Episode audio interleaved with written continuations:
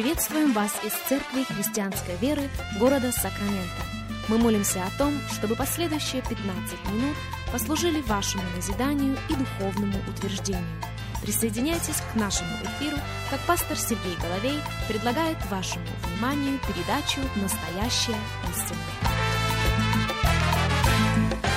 Еще раз мы говорим добро пожаловать всем, кто присоединяется к нашему эфиру. Сергей Головей меня зовут. Огромнейшая благодарность всем и каждому за то, что и сегодня присоединяетесь к нам.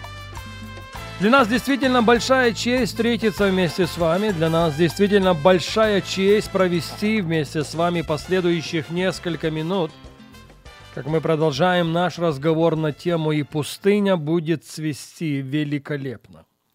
Наш базовый текст – это книга пророка Исаии, 35 глава, и мы начнем читать с первого стиха. Если у вас есть Библия, если у вас есть возможность открыть ее вместе со мной, я буду просить вас сделать это. Исаия 35.1. «Возвеселится пустыня, и сухая земля, возрадуется страна необитаемая, и расцветет, как нарцисс. Великолепно будет цвести и радоваться, будет торжествовать и ликовать.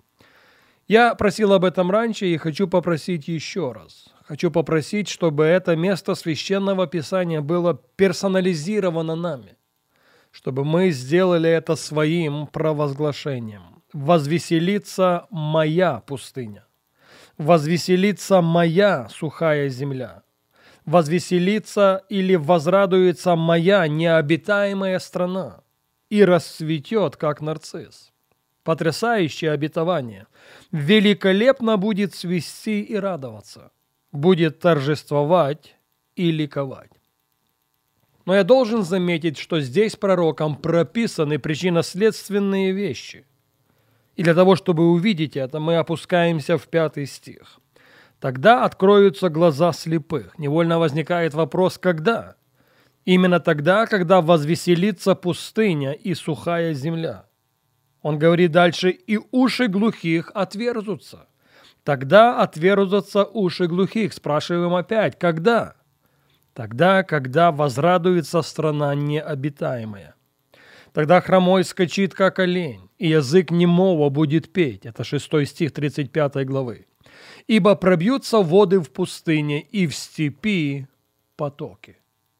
Итак, мы имеем потрясающее обетование. Наша страна – возвеселиться, наша пустыня расцветет, наша пустыня расцветет великолепно. И когда это произойдет, вот тогда откроются глаза слепых, вот тогда отверзутся уши глухих, вот тогда хромой скачит, как олень, и язык немого будет петь.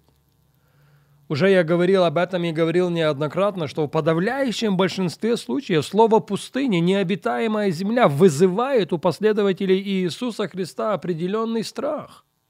Но так не должно быть. И знаете почему? Потому что очень часто пустыня в нашем маршруте прописана самим Богом. Пожалуйста, запомните это.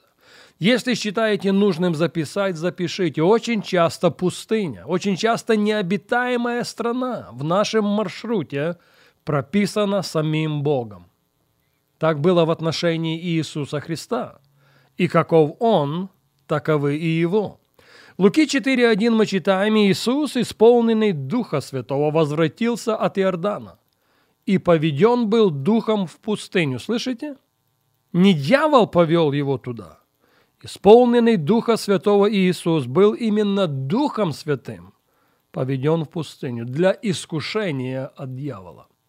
И там в пустыне он провел 40 дней. И свою пустыню Христос превратил в некий духовный тренажерный зал пустыню Бог повел и сыновей Израилевых, не так ли? В книге Исход, 13 главе, 18 стихе мы читаем «И обвел Бог народ дорогую пустынную, к Черному морю». И сыны Израилевы, согласно священных текстов, провели там нет не 40 дней, но провели там 40 лет. Они, к большому сожалению, свою пустыню не превратили в духовный тренажерный зал. Они свою пустыню превратили в площадку для ропота – они свою пустыню превратили в площадку для недовольства, бунта и неверия. И в результате целое поколение легло костями в пустыне. Поэтому сегодня выбор остается за нами. И как бы хотелось, чтобы наша пустыня расцвела. Как бы хотелось, чтобы наша необитаемая земля расцвела великолепно. И это может произойти.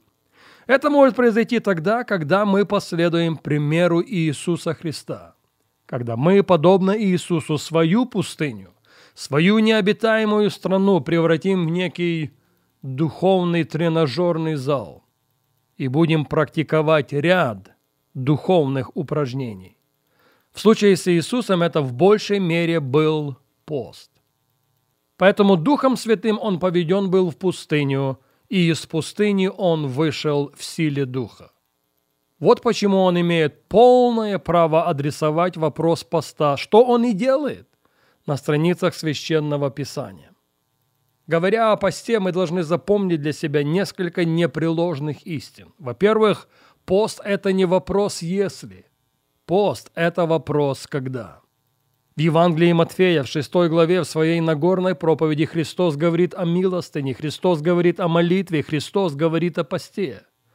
И в отношении каждой из этих вещей Он не использует слово «если ты творишь милостыню», «если ты молишься», «если ты постишься», он использует слово «когда». Ты же, когда творишь милостыню, делай это так, чтобы правая рука не знала, что делает левая. Ты же, когда молишься, делай это так, чтобы Отец твой, видящий тайное, воздал тебе явно. Ты же, когда постишься, делай это так, чтобы твое воздаяние было продемонстрировано Небесным Отцом в виду абсолютно всех. Номер два. Пост – это далеко не тщетная религиозная практика – а внутреннее сокрушение перед Богом. Я повторю это еще раз. Пост – это не какая-то религиозная тщетная практика. Пост – это внутреннее сокрушение перед Богом. Пост – это не какое-то показательное внешнее действие. Пост – это сердечное состояние. Нет, не одежды мы свои должны раздирать перед Богом. Перед Богом мы призваны раздирать свои сердца. Последнее место священного писания, к которому мы обращались на нашей прошлой встрече, это книга пророка Иля, вторая глава. Несколько стихов я хочу процитировать и сегодня. Иаиль 2.15. «Вострубите трубою на Сионе, назначьте пост, объявите торжественное собрание. Соберите народ, созовите собрание, пригласите старцев, соберите отроков и грудных младенцев. Пусть выйдет жених из чертога своего и невеста из своей горницы. Между притворами жертвенником доплачут священники, служители Господни и говорят, «Пощади, Господи, народ Твой, не предай наследие Твоего на поругание, чтобы не издевались над нами народы, для чего будут говорить между народами, где Бог их». И так звучит призыв. Звучит призыв абсолютно каждой демографической группе. Пусть соберется народ, Пусть объявлено будет собрание для всех, от старцев до грудных младенцев.